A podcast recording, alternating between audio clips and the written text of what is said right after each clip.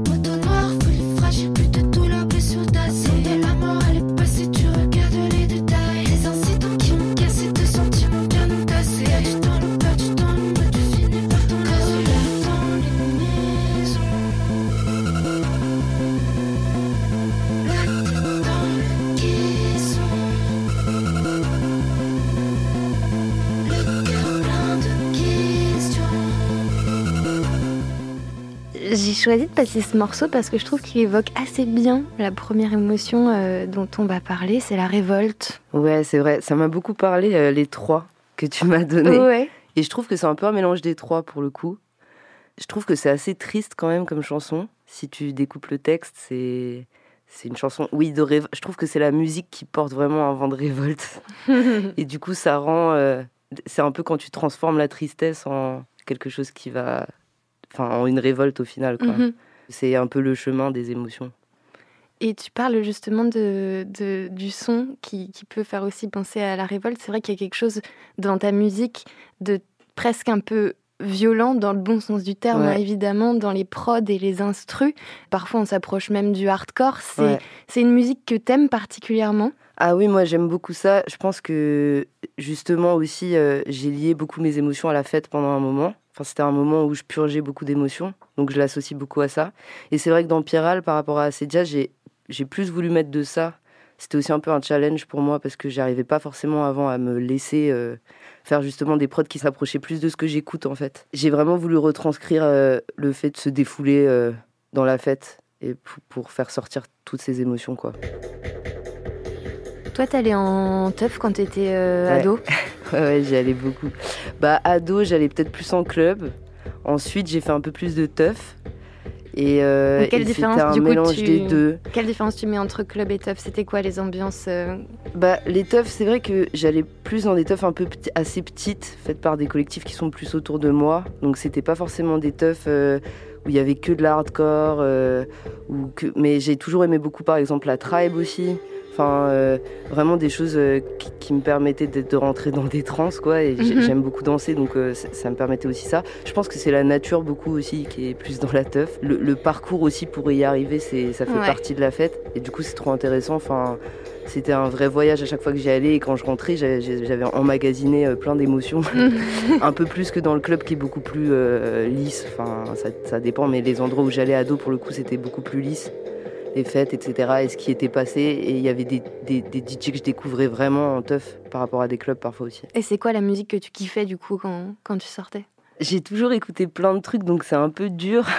Mais, est-ce que euh, que t'allais justement dans des, dans des teufs hardcore, etc. J'ai moins été proche du hardcore, j'étais vraiment plus en mode tribe ou voire drum and bass, même des trucs euh, plus euh, breaks, euh, des choses comme ça. Et en fait, la hardcore, je pense que c'est juste par. euh, je suis plus une éponge, donc euh, avec tout ce que mes amis écoutaient au- autour de moi, j'ai beaucoup d'amis qui écoutaient de la hardcore, notamment quand il y avait même que Casual Gabbers était à fond. à un moment, moi, je devais avoir euh, 17 ans, tu vois. Fast and Furious.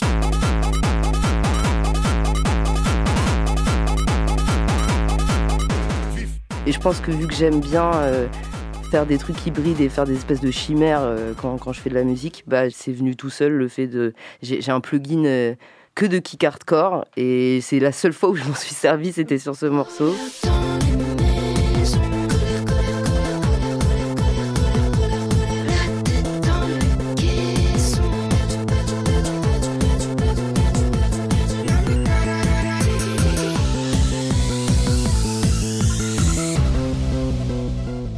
On parle du coup de, de musique euh, hardcore, mais ce qui est rigolo, c'est que toi, t'as commencé plutôt avec une formation musicale. euh, Ouais, très Classique. classique. Ouais.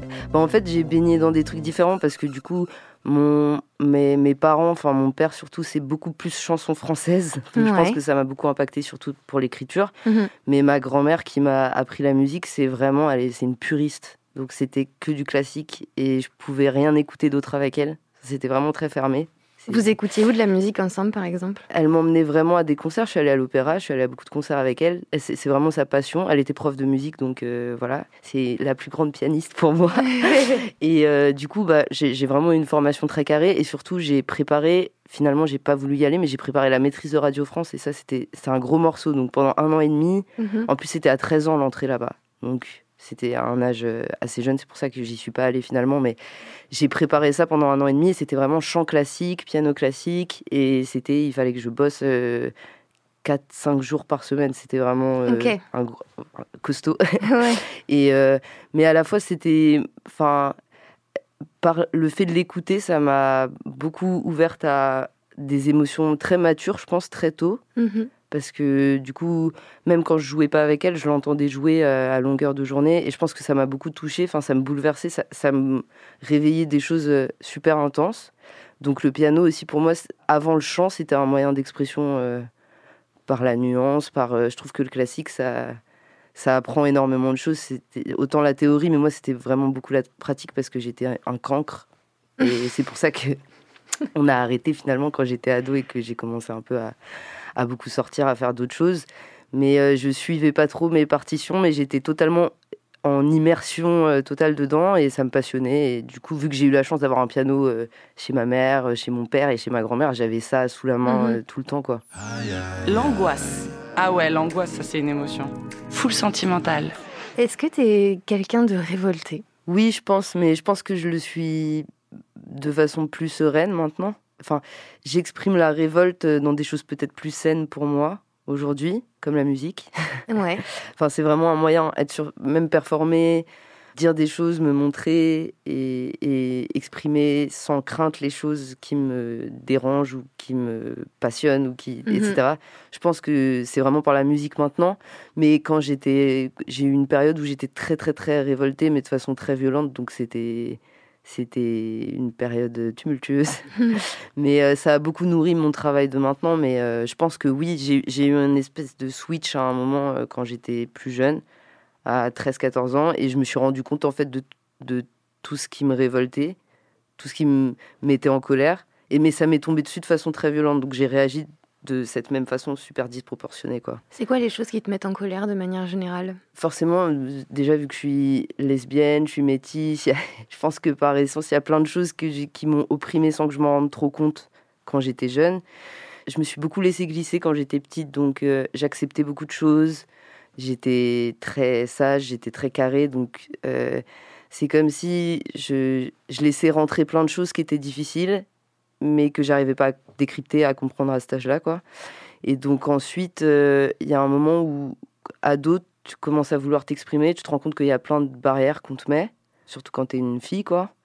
Et moi, par rapport à ce que j'aimais faire, etc., je, je pense qu'il y avait une grande incompréhension par rapport à ce- pourquoi j'avais pas le droit de faire certaines Mhm. choses, pourquoi je m'empêchais toute seule, enfin j'avais des barrières invisibles qui m'empêchaient de faire des choses aussi.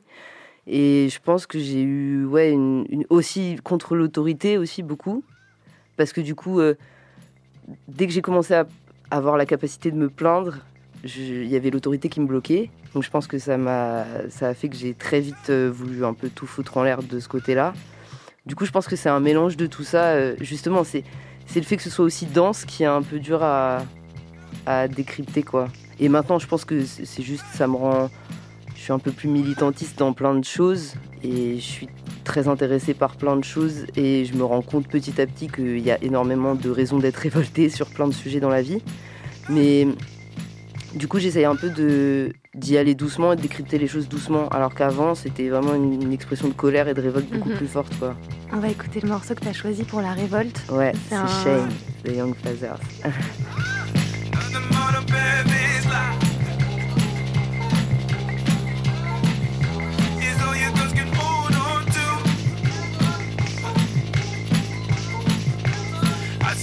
Shame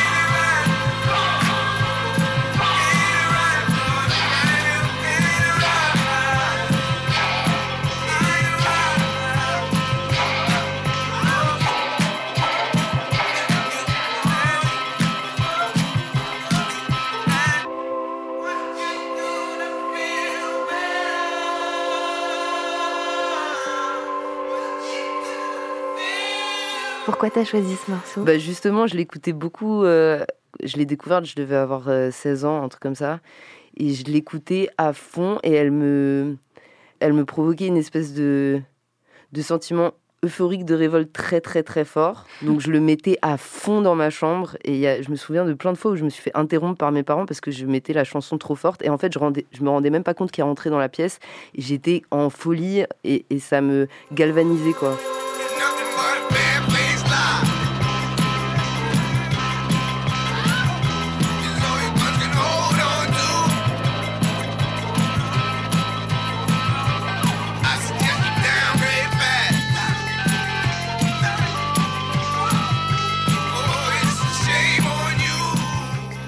On va parler d'une autre émotion que je t'ai proposée, qui est la tristesse. Euh, La com- tristesse. Oh. Comment est-ce que tu te sors de tes états de tristesse? Est-ce que tu as des rituels qui te permettent d'aller mieux? Alors, des rituels, euh, je pense que j'ai plus des rituels dans la tristesse. Et je sais pas s'ils m'apportent. euh, je pense que j'ai des élans plutôt qui me sortent de la tristesse. Il y a toujours quelque chose qui me rattrape et qui me fait me rendre compte que c'est pas un état permanent. Donc, euh, je pense que je ressens des tristesses très très profondes parfois, mais que vu que j'arrive à les exprimer, déjà j'arrive à les exprimer autour de moi maintenant. Ce qui je pense que c'est ça mes rituels maintenant par rapport à avant. Je pense que j'ai des tu- rituels de d'aller chercher. Ouais, j'ai besoin souvent de beaucoup de parler, donc j'ai besoin d'avoir des interlocuteurs qui sont bien autour de moi et avec qui je me sens bien. Et ça a mis du temps un peu avant que je construise euh, ma vie, mais euh, mais maintenant je pense que mes rituels, bah, c'est d'aller chercher de l'aide là où je sais que je vais en trouver. Autant dans ma famille qui est très très importante et très soutenante pour moi et à qui je peux vraiment parler un peu de tout. Autant mon frère euh, qui m'aide beaucoup aussi, ma copine. Enfin, c'est vraiment des trucs d'entourage pour moi, pour me sortir de la tristesse. Parce Mhm. que souvent, la tristesse, moi, c'est très lié à la solitude. Donc, il faut souvent que je me sorte de ma petite cage et que j'aille. euh, Enfin, parce que c'est un peu comme je disais, les limites invisibles. Parfois, j'ai des murs invisibles. J'ai l'impression que je suis. Enfin, je ressens de la tristesse, de la solitude, alors que je suis pas vraiment seule du tout. Ouais. Et du coup, c'est plus aller me rappeler ça qui me sort de la tristesse, je pense. Toi, la solitude, c'est quelque chose que tu lis euh, très fort à la tristesse? Euh, oui, pour moi, oui. Enfin, en fait, le sentiment d'être seul, pour moi, c'est ce qui me provoque, je pense, beaucoup de tristesse. Après, plein d'autres choses, évidemment, mais je sais que c'est un sujet assez principal. J'en parle beaucoup dans ma musique aussi, finalement. Parce que tout ce qui est lié aussi à l'amour est lié à la solitude. Enfin, j'essaye de. Je pense que ça se répond un peu, euh, tous ces sujets-là, pour moi. Comment ça se passe la tristesse euh, quand il y a de la tristesse dans ton entourage? Est-ce que tu es très Bah, je suis très empathique. Ouais. Moi, je suis très très empathique, donc euh, ça peut me toucher. Je peux même être triste euh, par euh, vraiment par procuration aussi. Et euh, non, ça me touche beaucoup. Je pense que j'en ai eu aussi beaucoup autour de moi, dans mon histoire familiale ou dans dans ce que j'ai vécu, les personnes avec qui j'ai fait ma vie à des moments, etc. Il y avait beaucoup de tristesse autour de moi, donc euh, ouais, ça me touche beaucoup. Je suis très empathique de ça et j'en parle euh, aussi dans, dans ce que j'écris et dans ma musique. C'est pas que la mienne, souvent. Hmm, j'a- J'allais justement parler de ça, de, de comment est-ce que la tristesse nourrit tes morceaux. Est-ce que quand tu es triste, c'est des moments créatifs aussi pour toi? Bah, en tout cas, ça me donne toujours envie d'écrire quand je suis triste. Ça, ça, ça me relance en général. Toutes les émotions qui sont un peu difficiles pour moi, ça stimule beaucoup euh, mes envies de créer. Mais- Parce que je m'exprime par ça, beaucoup. Enfin, c'est la, la meilleure, la manière la plus transparente pour moi de- d'exprimer ça. Même euh, le dessin et la peinture ou l'animation ou des trucs que je fais, euh, c'est plus difficile de retranscrire ça. Oui, parce que toi, en fait, tu as plusieurs euh, comment on dit, euh, cordes à ton arc. Ouais. Euh, parce que tu as, fini tes études. Là, j'ai fini mes études. J'ai fait art déco. Ouais. Ensuite, j'ai fait les beaux-arts. Donc, j'ai plutôt fait de l'art appliqué au début. Mhm. Beaucoup d'animation, beaucoup de, de- d'édition, de dessin, etc. Et ensuite, j'ai fait deux ans aux beaux-arts où, j'ai, où je suis rentrée en équivalence. Et là, j'ai fait des trucs beaucoup plus libres. Et c'est aussi à ce moment-là que la musique a pu vraiment rentrer, euh, s'infiltrer un peu euh, Ouais. de façon plus visible, quoi. Parce qu'avant, je travaillais plus euh, toute seule Hmm. la musique ou en duo parce que j'ai toujours fait ça beaucoup avec mon meilleur ami Léo. Et du coup, c'était un truc très personnel. C'était soit toute seule, soit avec lui, mais ça a mis beaucoup de temps pour que j'arrive à travailler avec d'autres gens. Et du coup, euh, oui, j'ai, j'ai- je dessine, euh, je fais plein de choses plastiques, mais c'est la musique a toujours été un petit peu au-dessus euh, là-dedans. Ça me fait plus de bien, c'est plus direct. Et puis quand j'ai commencé à faire du live, je me suis rendu compte que vraiment c'était quelque chose qui me passionnait Mhm. parce que là c'était encore plus pour le coup comme je parlais de solitude quand on exprime toutes ces choses sur scène et qu'on est face à des gens qui nous écoutent et qui reçoivent ça fait tout de suite se sentir moins seul et du coup euh, la, 'fin, la musique pour moi c'est c'est un peu cliché mais c'est un peu enfin c'est très thérapeutique quoi vraiment T'as choisi un morceau pour euh, illustrer euh, la tristesse. Je te propose Ouais. qu'on l'écoute et puis on en parle après. Yes. I'm so wild for it, seen it, tried it. I die fully on my terms when I get my lessons. Learned apples, cherries, pain. Breathe in, breathe out, pain. No, no, Nova King. Still maintain my grace. How come the more you people want from you? More you burn away, the more that people earn from you. More you pull away, the more that they depend on you. I never seen a hero like me in a sci-fi. So I wonder if you need to re-remember me. I wonder if you think that I can ever raise you up. I wonder if you think that I can ever help you fly. I never seen a hero like me in a sci-fi.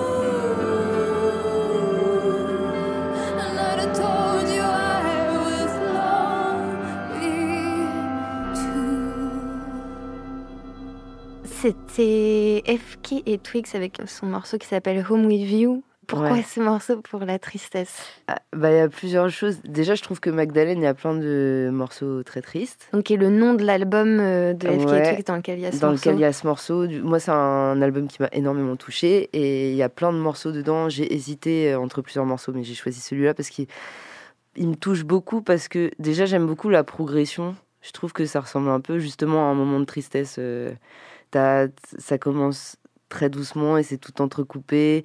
On dirait presque qu'il y a des moments où il y a des respirations qu'on n'entend pas. Et il y a le piano aussi. Moi, ça me touche beaucoup parce que le piano solo avec sa voix, je trouve que déjà c'est une combinaison où ça peut être une chanson triste euh, très facilement. Ouais. Je trouve que les paroles, euh, bah c'est à la fois c'est une balade romantique sur le désir amoureux, mais mais très triste quoi dans la forme. Et pourtant il y a des choses très belles qu'elle dit, donc je trouve que c'est ce mélange de tristesse qui mélange plein d'émotions différentes.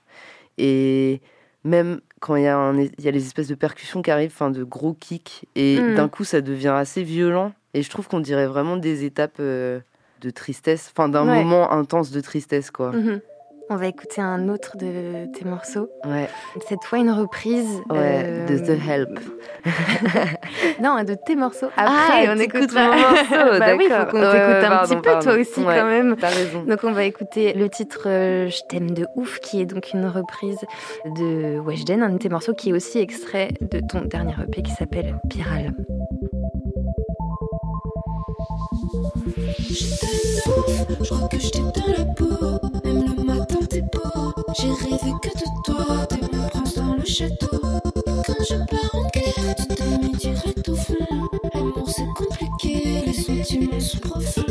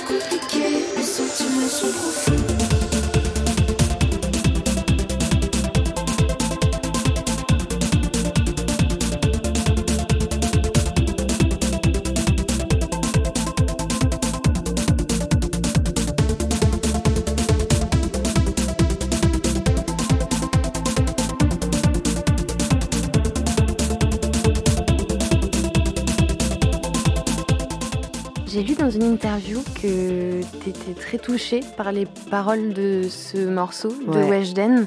Tout à fait. Et en fait, ce que j'ai bien aimé, c'est que je, je- en fait, effectivement, c'est des paroles qui, au premier abord, peuvent paraître un peu simples et Ouais. naïves, Ouais, euh, ce sauf que c'est pas le cas. Et c'est ce qu'on retrouve aussi un peu dans ton écriture. ouais, bien sûr. Euh, Tu vois, euh, Weshden qui dit euh, même le matin, T'es ouais. beau. ouais, même le matin t'es beau. Moi, c'est comme toi qui dis, il me crie dessus au lieu de me dire je t'aime. Ouais, En fait, c'est- simplement dit, mais c'est pas simple en fait. Non, et puis c'est marrant parce que je pense qu'elle, ça fait vraiment entièrement partie de son personnage, euh, le fait de faire des paroles assez naïves, etc. Moi, je choisis des moments où je rentre dans ce personnage-là, mais elle, elle le fait de façon, euh, c'est, c'est, je trouve ça très puissant parce que c'est devenu une chanson que tout le monde euh, connaît, enfin que énormément de gens connaissent quand même. Et je trouve que c'est aussi parce que c'est, c'est très évident et que c'est très bien écrit au final. Quand c'est aussi évident que ça marche et que ça, ça nous touche, je pense que c'est, réussi quoi. Et moi, ça m'a. Enfin, j'ai d'abord euh, peut-être été un peu comme beaucoup de gens. euh, j'ai pas tout de suite forcément accroché direct. Et, et en fait, c'est petit à petit que. Je l'avais dans la tête en fait pendant des semaines entières. Mm. Et du coup, en, en plus, on peut le réincarner de plein de façons ce texte. Et c'est ça qui était intéressant. Je me demandais justement en le faisant ce que ça allait donner avec ma voix, avec mes instrus et tout. Et en fait, on peut se l'approprier très facilement. Donc je trouve que c'est c'est naïf, mais c'est c'est pour tout le monde, quoi. Mhm. Ça marche pour tout le monde. Full sentimental. Full, non mais ça c'est RMC. On parle euh, d'écriture. Comment est-ce que tu écris toi? Est-ce que tu étais obligé de te fixer des moments pour l'écriture ou est-ce que ça te vient comme ça de manière euh, Bah, naturelle à des moments ça, non prévus? Ça a vraiment varié, ça change beaucoup, je pense. euh, plus je grandis et, et j'ai toujours beaucoup écrit. J'ai commencé vraiment à écrire des chansons entre guillemets quand j'ai fait du- quand j'écrivais du rap. Et, là, c'était euh, tout le temps. Vraiment, euh, j'avais besoin d'écrire tout le temps. Vu que j'étais justement dans ce moment de révolte très dense, Mhm. j'avais plein de choses à dire et ça partait un peu dans tous les sens. Mais le rap, ça me permettait aussi de passer de euh, quelque chose d'un peu euh, triste, etc., à euh, de l'ego, juste, juste purement de l'ego. Donc c'était un exercice aussi très intéressant. Et puis ça m'a permis de, de- de travailler une technique aussi, euh, Ouais. des mots, des rimes, Des euh, associations. Mhm. de- et en fait, petit à petit, plus j'ai écrit des chansons, plus je me suis laissé aller. Donc je cherchais peut-être moins de sens Mhm. à mon écriture. En fait, maintenant, un peu, je, je- j'aime beaucoup écrire en musique quand même. Donc, euh, par rapport à avant où je faisais du rap et que j'avais besoin d'avoir les chansons des autres parce que je produisais moins, euh, je produisais pas pour moi, quoi. Mhm. Donc, euh, quand j'ai commencé à, à produire pour moi, les chansons étaient très différentes. Quand j'ai commencé à produire, c'était pas de la trappe ou des choses qui correspondaient à, au rap que je posais à l'époque. Donc, c'était beaucoup plus. Bah, j'écoutais aussi beaucoup euh, Odezen, Sébastien Télé. Enfin, il y avait plein d'artistes que j'écoutais qui ont fait que ma musique euh, était différente et ça m'a fait écrire différemment, ça m'a permis d'écrire différemment. Et en fait, là, j'ai commencé à écrire sur mes chansons. Donc, euh, j'ai pas vraiment de rituel ou quoi. Ça, tant que j'ai une musique qui me qui provoque des envies et des émotions, je- je- j'y vais un peu. Donc ça euh, commence par la prod. Ouais, ça commence par la prod. Mais sachant que c'est pas facile de chanter et de poser sur le type de prod que tu utilises toi. Ouais, c'est vrai. Bah, en fait, je pense que j- je me suis pas trop posé de questions et que à la fois l'écriture qui me venait du rap et l'écriture qui me vient plus de ce que j'écoutais, donc euh, plus de chansons françaises, plus ce que je lisais aussi, parce que Mhm. j'écris, je lis pas mal de poésie, je lis beaucoup de romans, etc. Donc je pense que c'était un, un mélange et que sans intellectualiser, j'ai commencé à ça a commencé à avoir du sens et en fait c'est vraiment à la fin de l'écriture souvent que je comprends un peu le sens de ma chanson.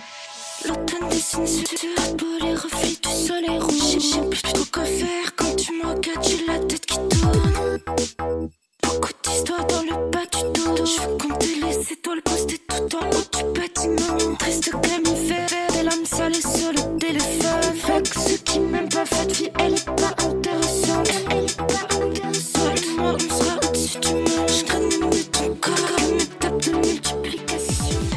On parlait aussi de tout l'aspect production euh, Ouais. parce que c'est t'as appris toute seule en fait. Ouais. Comment ça s'est passé concrètement? T'as téléchargé euh, Bah en fait, euh, Logic. ouais, bah déjà à la maison il y avait GarageBand chez moi, ce Ouais. qui était très bien parce que mon père a son studio à la maison aussi. Mhm. Donc je pense que lui il, il fait, il fait pas beaucoup de MAO, mais quand même ça faisait partie de son travail parce que bah il composait des chansons et il, devait s'en servir. Donc je sais pas si j'ai vu un peu comment ça marchait avant, mais je me souviens très tôt d'avoir utilisé GarageBand chez moi. mhm. Donc euh, j'avais un contrôleur et, et j'ai commencé, je faisais juste des petites mélodies comme ça, mais ça, ça prenait pas beaucoup de place et je me rendais pas compte qu'en fait c'était le, le chemin pour faire de la production musicale. J'avais pas, j'avais pas conscience que ça pouvait me permettre de faire des choses aussi complètes. Et, euh, et du coup, oui, en fait, j'ai eu mon premier ordi. Donc, j'ai quitté euh, ma maison. euh, J'étais chez ma mère pendant un long moment où il n'y avait pas d'ordi avec GarageBand pour le coup. Et en fait, quand je suis rentrée en prépa, il me fallait un ordi pour l'animation. Ouais. Donc un ordi assez performant et tout. Enfin, j'ai juste un MacBook Pro. Quoi. et euh, du coup, j'ai très vite euh, commencé à faire de la prod sur GarageBand. Et pendant très longtemps, en fait, euh, j'ai fait beaucoup de chansons sur GarageBand. C'est vraiment quelques années plus tard que j'ai téléchargé Logic Pro.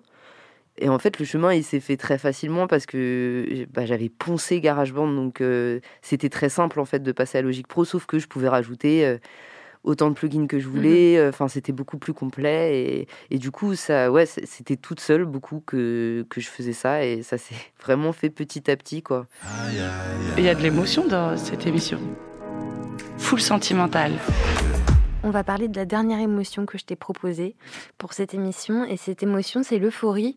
Est-ce que tu as un, un souvenir de moment d'euphorie? Alors, je pense que je pense que c'est dans la musique les plus grands moments d'euphorie forcément. Et Bah, je me souviens vraiment de. Je pense qu'il y a une période et d'ailleurs j'ai lu des articles là-dessus.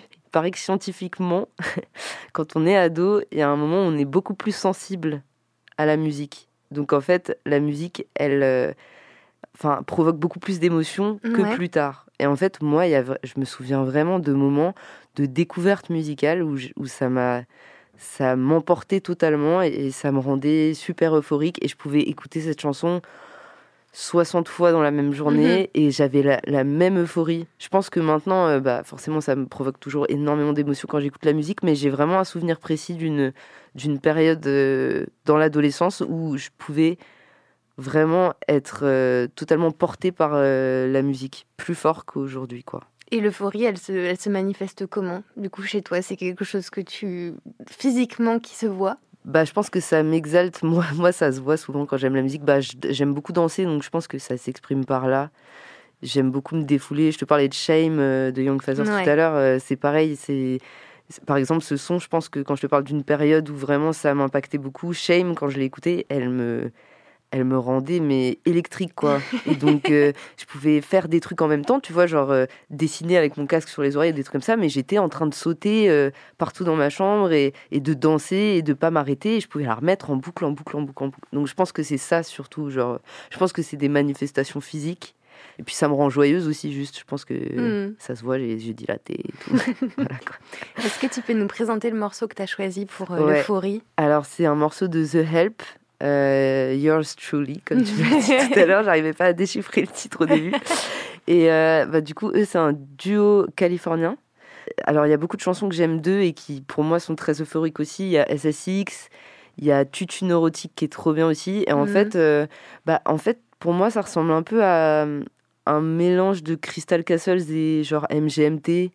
Où Ouais. c'est à la Mhm. fois très électronique, très électrique. Et euh, t'as des instruments dessus ou des, des patterns un peu plus qui viennent du rock. Ou... Et donc, euh, bah, je vous laisse découvrir, mais Ouais. pour moi, c'est chargé en fait. C'est très chargé d'euphorie.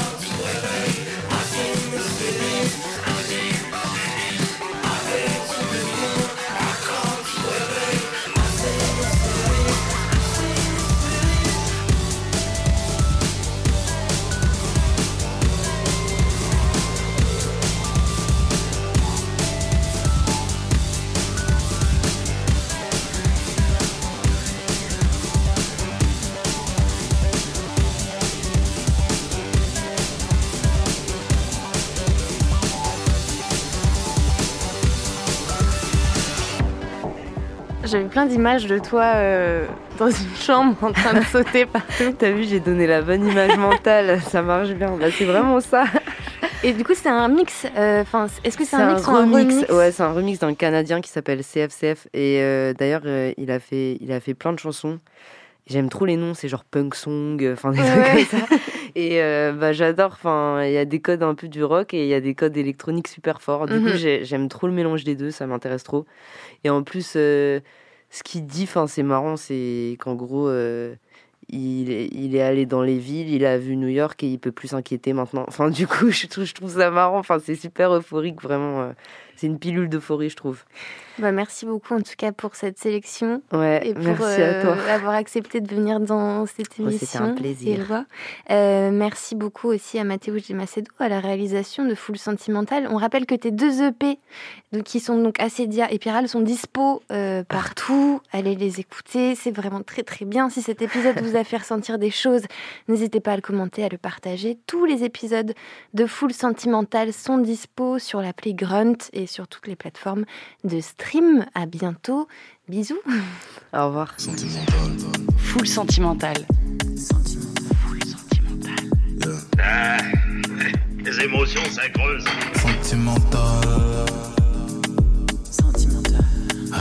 Une émission de Grunt avec beaucoup de sentiments dedans.